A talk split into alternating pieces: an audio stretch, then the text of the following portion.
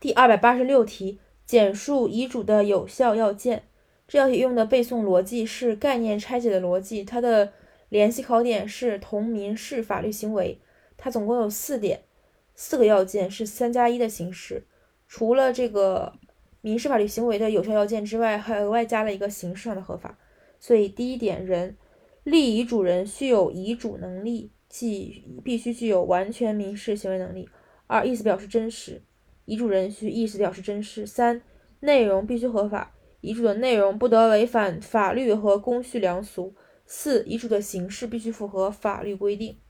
所以，一是当事人，二即立遗嘱人，二是意思表示真实，三是内容合法，最后额外加一个形式合法。